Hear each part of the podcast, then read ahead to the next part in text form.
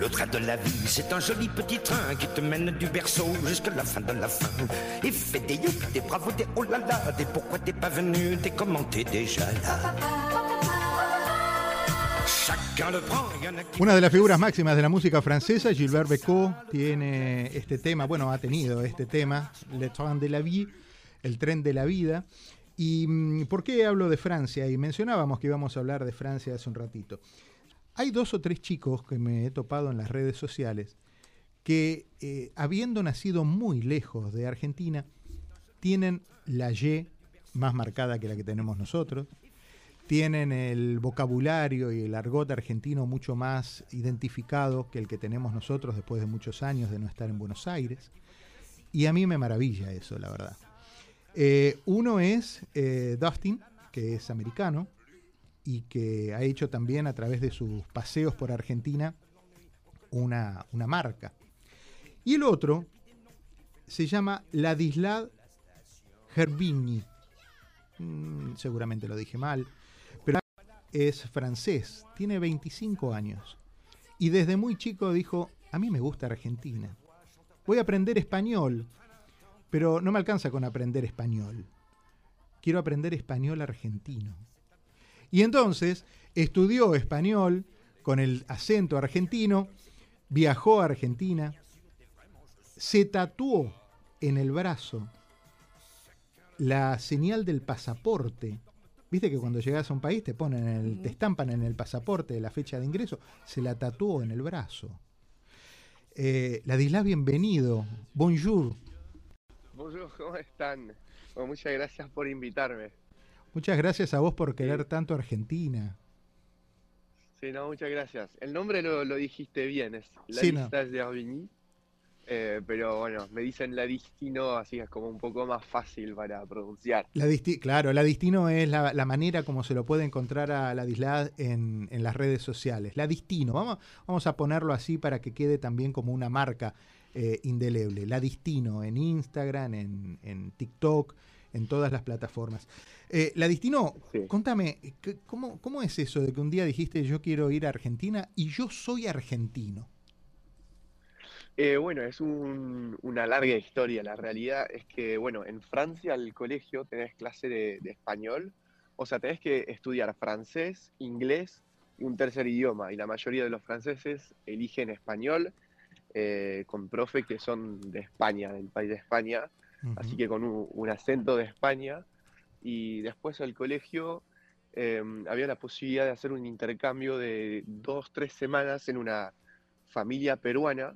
eh, así que vino alguien de intercambio a París en mi casa y yo me fui a Perú tres semanas y me encantó, me, me encantó la, la cultura latinoamericana y desde ese momento quise aprender más español y quise conocer otros países. Y mm, después cambié de, de colegio y tenía, bueno, un muy buen nivel de español en comparación con los otros alumnos y un par de alumnos empezaron a decir que, que yo era argentino porque físicamente puedo parecer argentino Claro. y al inicio decía, no, ni siquiera conozco Argentina, como soy francés, todo eso, y con el tiempo siguieron dici- diciendo eso, y yo dije, bueno, me, me gusta la, la idea de decir que soy argentino, porque, bueno, en Francia hay mucha mezcla cultural, hay mucha gente que te dice, ah, yo tengo un padre de tal lugar del mundo, mi madre de tal lugar, hay mucha mezcla, y a mí me, me encantó la, la idea de decir que, que era argentino, así que empecé a decirle a todo el mundo que mi madre era argentina, y mi padre es francés. Y, y bueno, así que empecé a mirar un poco sobre la cultura argentina, eh, cómo hablar como un argentino. Y, y bueno, soy del PSG, así que también había jugadores del PSG argentinos. había un par de uruguayos también. Claro. Y, y ahí vi que estaban tomando una bebida rara. Y bueno, miré un poco más y así aprendí a, a tomar mate. Miré YouTube para ver cómo se prepara el mate, todo eso. Y así que me argentinice a distancia, digamos, Claro. desde hace mucho tiempo. Y conocí a Argentina, eh, o sea, una vez en la universidad había otra posibilidad de hacer un intercambio, lo hice con Argentina, Ajá. pensando, bueno, por fin voy a conocer Argentina, Sí. y, y ahí empezó el COVID, así que Oh, estudié todo el año en línea y viajé a Paraguay, Bolivia, estudiando en línea con Argentina, volví a Francia y ahí recién el año pasado conocí a Argentina. O sea, pasé un año en Argentina. Claro. ¿Cómo estás, Norberto? Te hablan. No nos olvidemos de dos cosas que nos unen mucho, ¿no? Una es que en Toulouse nació el más grande cantor argentino, que fue Charles Romuald Gardel, Carlos Gardel. Ahora yo te hago una pregunta. El día en diciembre 18, cuando se iba a patear el último penal, ¿para quién estabas? Sí.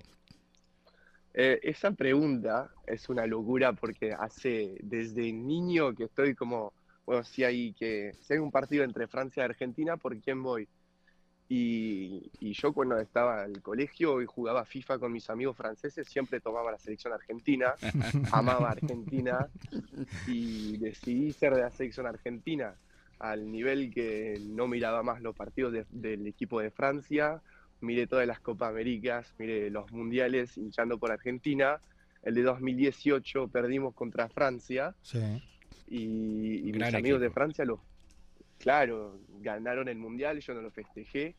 Eh, así que soy 100% de la selección y cuando había la final, la verdad que los días antes eh, era una sensación muy rara, dormía muy mal, tenía mucha presión porque obvio mi familia me, me, me bardeaba como o sea, era una sensación. Mirá qué palabra, me bardeaba. Me bardeaba. ¿Y esta, mañana viste al PSG?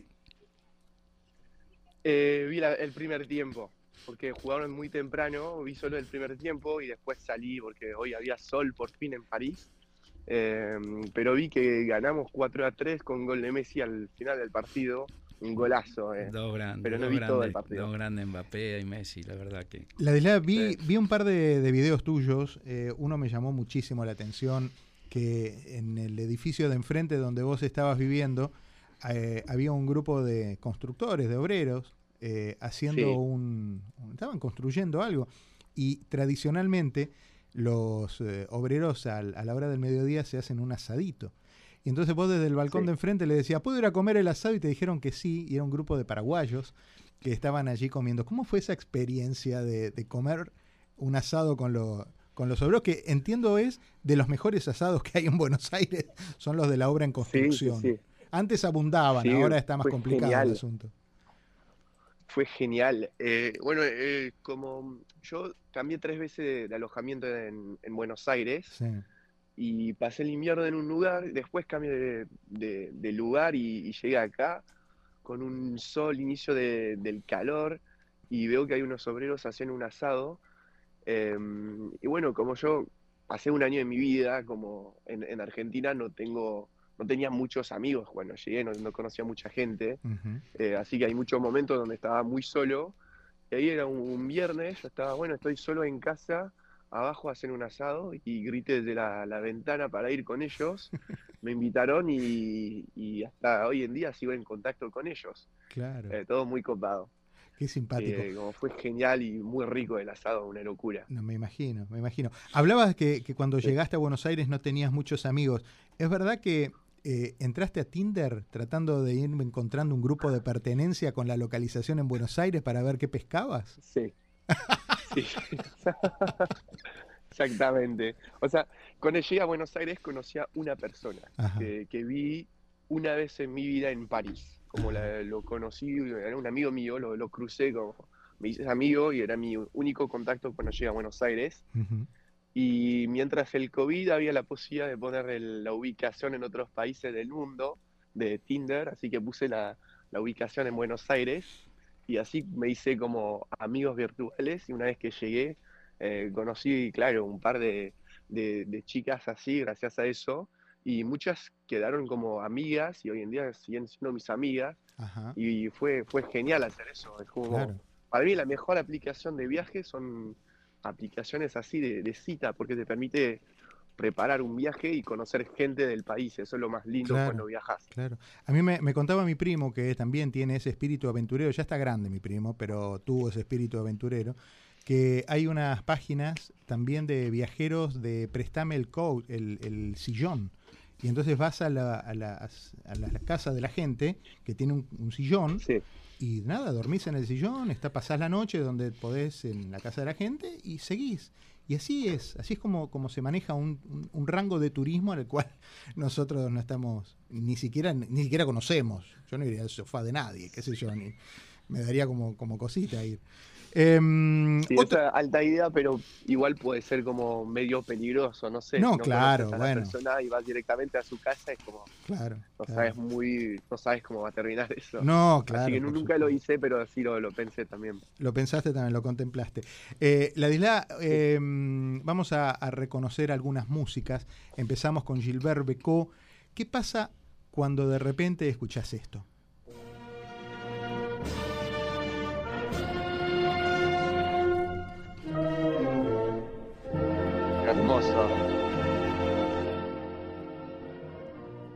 Y entonces contame, contale a la gente de Miami qué es. Bueno, es el mejor himno del mundo, o Inmortales. Y te voy a decir que es mi alarma cuando me despierto cada mañana, es eh, esa parte del himno. Como arranca el himno, me despierto y a- ahí empieza la- el día. Voy a la universidad, pero la primera cosa que escucho es el inicio de Inmortales cada mañana. Interesante, ¿no? Piel de gallina, sí, piel de gallina. Porque Eso como reconozcamos, reconozcamos final también que una la, locura cantarlo. claro, reconozcamos también todo lo que transmite la marsellesa, ¿no? Sí, pero que un Qué unión que tenés, francés tenga como su alarma para despertarse el himno nos obliga a pensar un poquito a nosotros. Sí, ¿no? absolutamente, Em, Ah, Sí, sí, sí. me aflojó, perdón. Pero contame, contame tu experiencia en la cancha. ¿Dónde aprendiste gran parte del argot porteño y argentino? Fue en la cancha. Contame eso. Sí, fui, me, me invitaron a ver Boca River. Ah. Que- Un partidito, un partidito de la D, te digo. Claro, una locura, como cada fanático de fútbol, como cada francés que le gusta el fútbol, cada italiano que le gusta el fútbol quiere ver un Boca River en su vida. Y me invitaron a ver eso y pff, increíble, increíble, todo increíble. ¿Y ¿De qué cuadro sos? Yo soy de Central, Rosario Central. Es de Rosario por, por Di Central. María. Claro. Con- Sí. contá- contale, contale, sí, tenía por acá anotado eso. So- ¿Por qué sos de Rosario Central? Contame. Es que, bueno, cuando empezaba a mirar un poco sobre Argentina, eh, vino Di María al PSG y se volvió como mi jugador favorito porque había un argentino más en el PSG y miré de dónde viene eh, Di María, todo eso, eh. Rosario Central, así que me hice de Central por Di María. Y después vino Giovanni Lo, Lo Celso. Claro, claro, claro. Qué bien. Eh, el, el último video, uno de los, de los últimos videos que vi, fue tu emoción eh, cuando decías que, bueno, que por cuestiones eh, estudiantiles, educativas, tenías que volver a Francia para terminar tu carrera y de alguna manera te comprometías a volver a Argentina. ¿Cómo, cómo es tu presente y tu futuro? Bueno, ahora hace dos meses que estoy de vuelta a Francia. Eh, fue muy complicado porque siempre sé lo que es como irme de América del Sur y volver a Francia. Siempre sé que como la, bueno, me, cuesta mucho volver a Francia siempre. Y después de un año increíble en Argentina, sabía que iba a ser complicado. La primera semana todo bien porque volví a ver mi familia, mis amigos y después más el tiempo pasa, más extraño Argentina. Eh, bueno, hace dos meses que volví a Francia y ayer salí por primera vez a, a un boliche. Eh, para decirte como no tengo ganas de salir, no tengo nada, ganas de nada. eh, y me cuesta mucho ir a la universidad, dar importancia a la carrera, eh, porque tengo la mente 100% enfocada sobre Argentina. Y bueno, me cuesta mucho, o sea, quiero volver lo más temprano posible y recién en octubre voy a terminar mi carrera, voy a, me voy a recibir, ojalá, y ahí podré volver a Argentina y la idea es como, o sea, yo quiero volver en octubre, instalarme en Argentina definitivamente y, y tratar de encontrar una forma económica, porque bueno, trabajé en Argentina el año pasado en pesos y la idea es como tratar de encontrar una forma de, de, poder vivir en Argentina y, y, bueno, tengo hasta octubre para encontrar esa manera, así que estoy ahora abriendo una plataforma de clase de francés en línea y ahí podría, podría ser una, una buena solución. Ladislas, un abrazo enorme, viejo. Muchas, muchas gracias y, el cariño y el, afecto de siempre. ¿eh? Sí, igualmente. Muchísimas gracias y bueno, que tengan un hermoso domingo. Dale, que así sea. Un Hasta luego. Chao. Un abrazo. Ladisla, el francés, en realidad el argentino que vive en Francia. Que nació en Francia, nada que nació en Francia.